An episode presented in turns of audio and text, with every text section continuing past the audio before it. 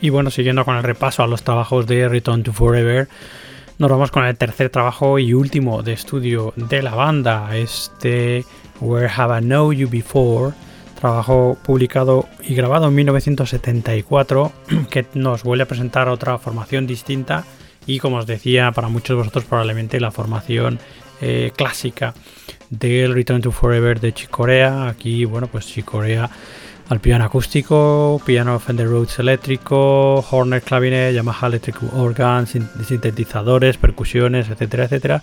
Al Meola a las guitarras eléctricas y acústicas, Stanley Clark al bajo eléctrico, al Yamaha Electric Organ y a percusiones y Lenny White a las baterías, eh, congos y percusiones, ¿no?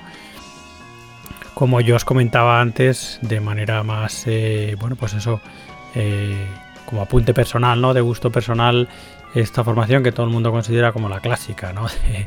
De, Return to Forever para mí es la, bueno, por lo menos en aquellos años, yo no sé si es un problema de las producciones, eh, porque por ejemplo en el directo que vamos a escuchar luego, vamos a escuchar después de este Where Have I Know You Before, eh, la producción del directo es súper plana, no sé si es la edición que yo tengo, pero he probado escuchar otras ediciones y creo que no le hace para nada eh, un favor ¿no? A, los músicos, ¿no? a la música de Return to Forever en directo, que supongo que sería bueno, pues brutal. Además, es algo que hemos podido observar en esas diversas reuniones con el paso del tiempo que se han ido eh, haciendo de los músicos de Return to Forever y las eh, composiciones que aquí, tanto aquí en estudio como en directo, suenan así como más planas y más insípidas, al menos, como digo, bajo mi punto de vista en los directos de las posteriores reuniones futuras eh, suenan estupendísimamente.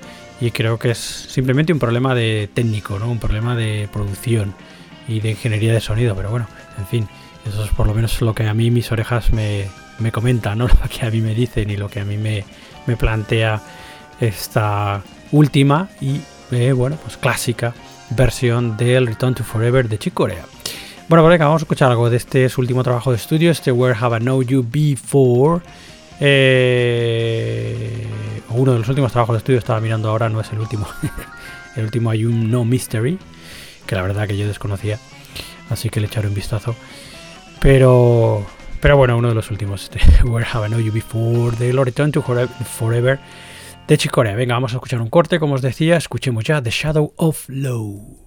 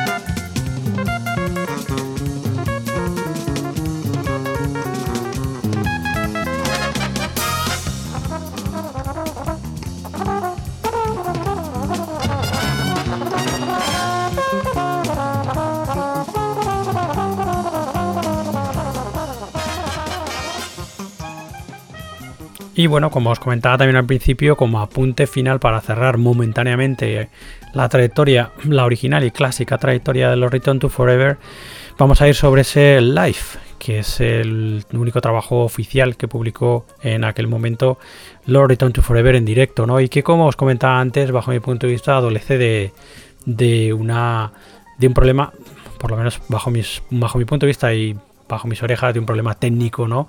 De ingeniería de sonido, de producción, porque es como muy plano, ¿no? Incluso en ediciones posteriores el sonido sigue siendo muy plano, ¿no? Eh, no, hay no hay como una distinción eh, sónica, ¿no? Sonora entre eh, los bajos, los graves, etcétera. Suena todo como muy, muy plano. Y hombre, es una pena, la verdad que este que es el único directo oficial de la banda, pues incluso, como digo, en reediciones posteriores siga sonando así, ¿no? En fin, no lo sé, porque como os decía eso, en las reuniones luego de Return to Forever que hemos ido escuchando, a las que hemos ido asistiendo a lo largo de los años, ¿no? Y que nos han luego regalado también eh, álbumes en directo, eh, bueno, con una producción como Dios manda, eh, pues se ve perfectamente la potencia de sónica, ¿no? De este Return to Forever en, en directo que bajo mi punto de vista este live no plasma para nada, ¿no? Pero bueno, es el único álbum oficial de los Return to Forever que grabó en directo en aquel momento, en el momento clásico, en el momento original de los Return to Forever, así que vamos con él, ¿no? Este live, que es un directo en el Palladium en Nueva York en el año 1977, entre el 20 y el 21 de mayo, y que es un poco el canto del cisne de la banda, ¿no? Porque Luego ya no grabaron nada ni de estudio ni de ni en directo. Y como digo, bueno, pues cada, cada músico se dedicó a sus carreras y a otros proyectos. Y, bueno, pues poco a poco nos han ido regalando esas estupendas reencarnaciones, ¿no? Reencarnaciones, reuniones, ¿no? Esos returns, esos return of the mothership, etcétera, etcétera, que hemos ido eh, luego eh, bueno, pues eso, eh, escuchando, asistiendo a lo largo de los años hasta nuestros días y que también en este especial dedicado a Chicorea escucharemos, ¿no? Venga, pues venga, vamos, eso, venga, pues venga, vamos con este live de los Return to Forever. Para escucharlo, vamos a, eh, bueno, pues eso, a poner la oreja sobre el corte que se llama Serenade.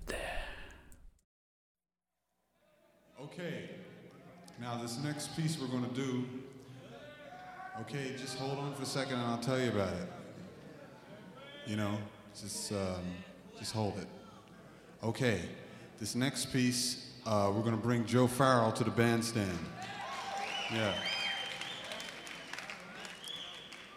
And uh, anyone that knows anything about really good music knows that Joe Farrell is truly one of the masters of the tenor saxophone.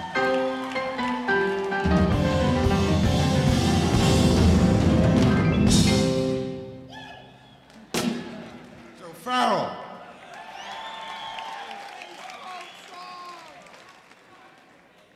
Now, Joe Farrell is going to play a song written by Chick that's called Serenade.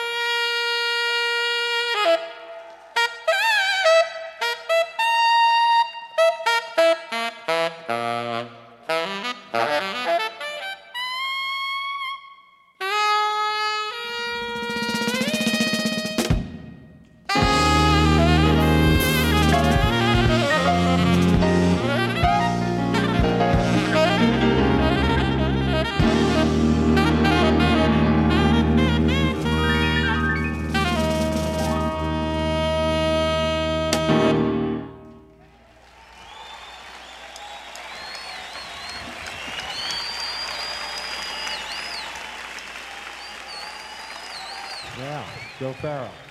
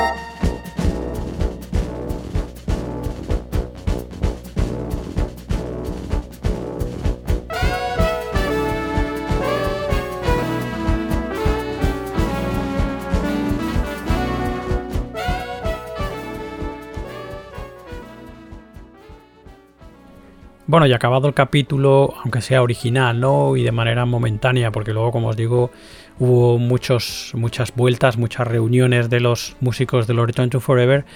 Como digo, acabado ese capítulo, pues nosotros volvemos sobre la carrera de Chicore bajo su nombre, una carrera que eso que en estos años, a finales de los 70 y principios de los 80, bajo mi punto de vista, adolece un poco de, un acercamiento a la fusión un poco más light, ¿no? Que probablemente sea súper popular, ¿no? Pero bajo mi punto de vista son un poco estos álbumes que vamos a tocar, algunos de ellos son un pelín más light, eh, al menos son los más fusioneros y, incluso bueno, con ese acercamiento a la música eh, más latina o más hispana, si queréis llamarlo, pues también un, poco light, ¿no? No lo sé. Supongo que los superfans de. Yo soy un superfans de Corea, ojo, ¿eh? no estoy diciendo nada en contra de él. Pero sí creo que estos álbumes son un poco más. un poco menores, ¿no? Así que creo que no estoy diciendo nada. Eso. Eh, horrible en torno a la figura de, de Chick. Simplemente que que bueno, que son los álbumes más light, ¿no? Pero bueno, eh, vamos a escuchar alguno de ellos, ¿no? Eh, porque forman parte también del cuerpo y del legado maravilloso de Chicorea. Eh, uno de esos álbumes de finales de los 70, principios de los 80 es este Step, que es un álbum grabado entre el 79 y el 80 y publicado eso en los 80 para Warner Bros. Como digo, estéticamente hablando, Chicorea lejos de eh, los universos musicales pues más avant-garde, eh, más cercanos a ECM de los 70 que hizo a principios de los 70, sobre todo en la primera, en los primeros cinco años de los 70, eh, lejos también de la buena fusión y del buen jazz rock de los primeros años de Return to Forever y sus primeros álbumes fusioneros que grabó también a mediados de los 70, como os comentaba. Y bueno, pues aquí encontramos a eh, Chicorea junto a una larguísima lista de músicos. Eh, hay un reencuentro con varios de ellos con los que trabajó en el pasado. Eh, aquí Corea tocando absolutamente todos los teclados que os podáis imaginar. La lista es interminable. El Moog, Moog Vocoder, Modular, Fender Rhodes, eh, Holder Clavinet, Mini Moog, teclados sintetizadores de diferentes formas, etcétera, etcétera. Aquí junto a las vocalistas Gail Moran, Salvi Flint y Flora Purin, que volvió aquí a trabajar con Chicorea. También Nina Villa Brunel a las voces, que se me olvidaba. Trompeta y ciliscornio de Alf Bitsuti, eh, vuelta a trabajar con Hooper Loads eh, a la flauta y a la flauta piccolo. Vuelta también a trabajar con Joe Farrell al saxo tenor y soprano. Eh, reencuentro también con Joe Henderson aquí al saxo tenor. Bunny Brunel al contrabajo y también a los teclados. Jimmy Fount al Electric Piccolo Bass. Eh, Stanley Clark también aquí eh, al Electric Piccolo Bass y a las percusiones y al Talk Box también. Todos aquí encontramos muchos elementos eh, accesorios, digamos, musicales que formaron parte del universo musical de los 80, ¿no? Eh, Tom Brecklin a las baterías en algunos cortes, Ayrton Moreira aquí de vuelta también a trabajar con Corea en baterías y percusiones, Don Alias, diferentes percusiones y también diferentes percusiones de Laudir de Oliveira. Así que venga, vamos a escuchar algo de este Tap Step de Chick Corea publicado en 1980. Escuchamos ya The Embrance.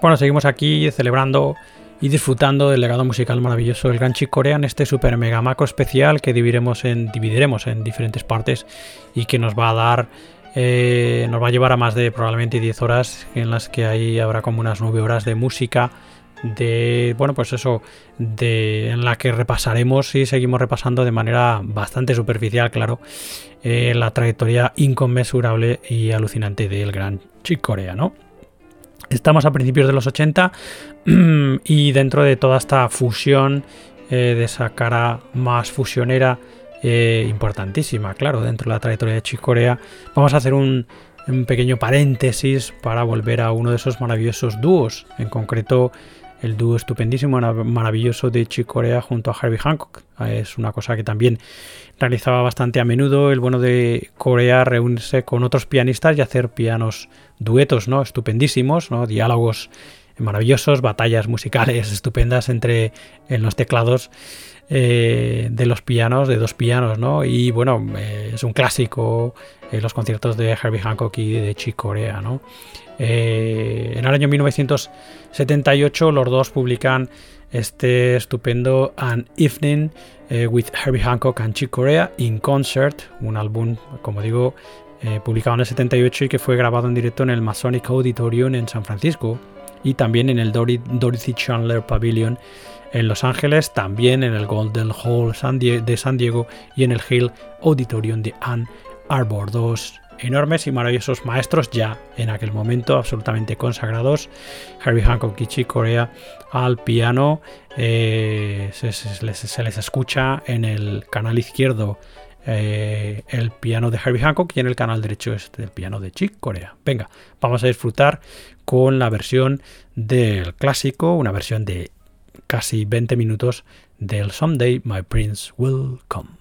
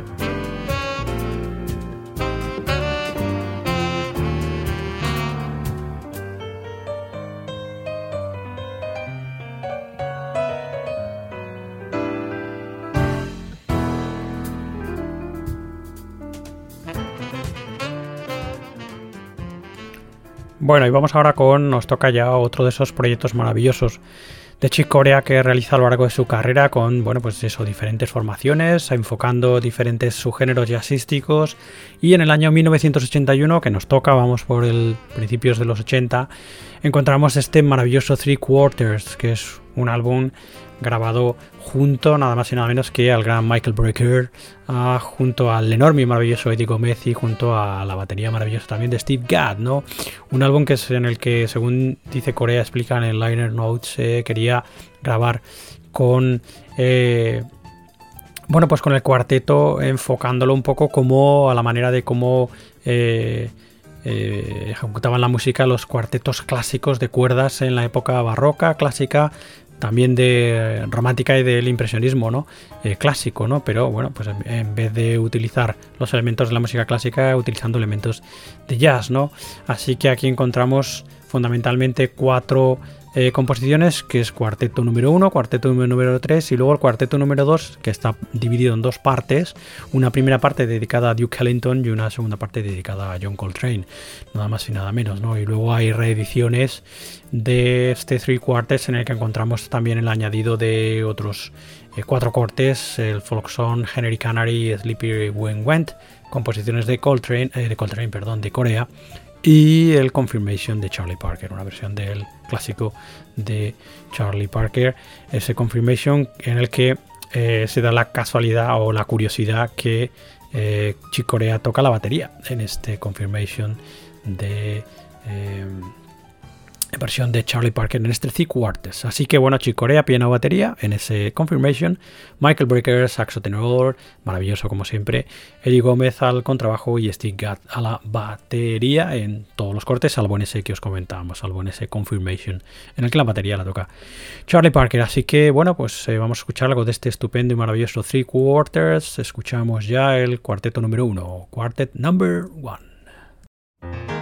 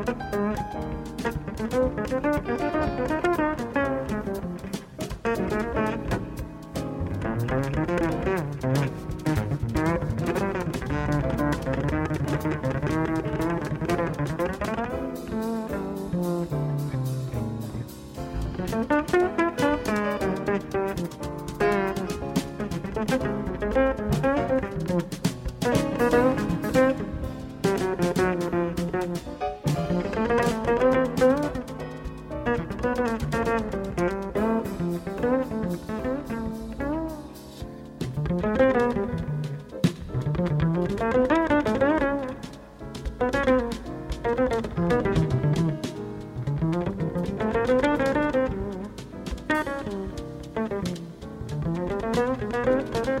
you.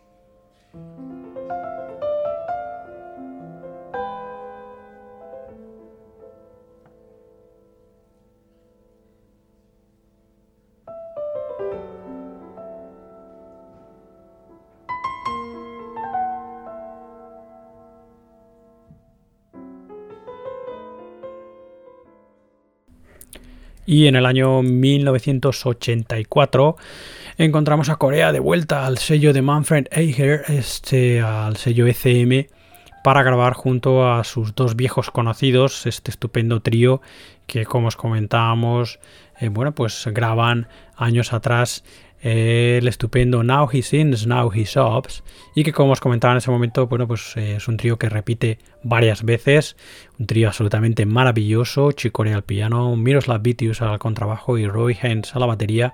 Bueno, pues como digo, se vuelven a reencontrar en la principios de los 80 en dos álbumes, un álbum en directo y un álbum de estudio al que iremos un poquito más tarde. Este álbum en directo primero es este trío Music Life in Europe, como digo, publicado para ECM en 1986, aunque fue grabado en el año 84, un álbum maravilloso, estupendo, eh, que nos presenta pues mm, composiciones de Chicorea y luego composiciones diversas también de Miroslav Vitius, de Roy Hans y algunos clásicos interpretados por el trío de manera absolutamente brillante, directo grabado en Suiza en el año, como digo, 1984 y publicado en el 86. Venga, vamos a escuchar algo de este trío Music Live in Europe. Escuchamos ya eh, The Loop.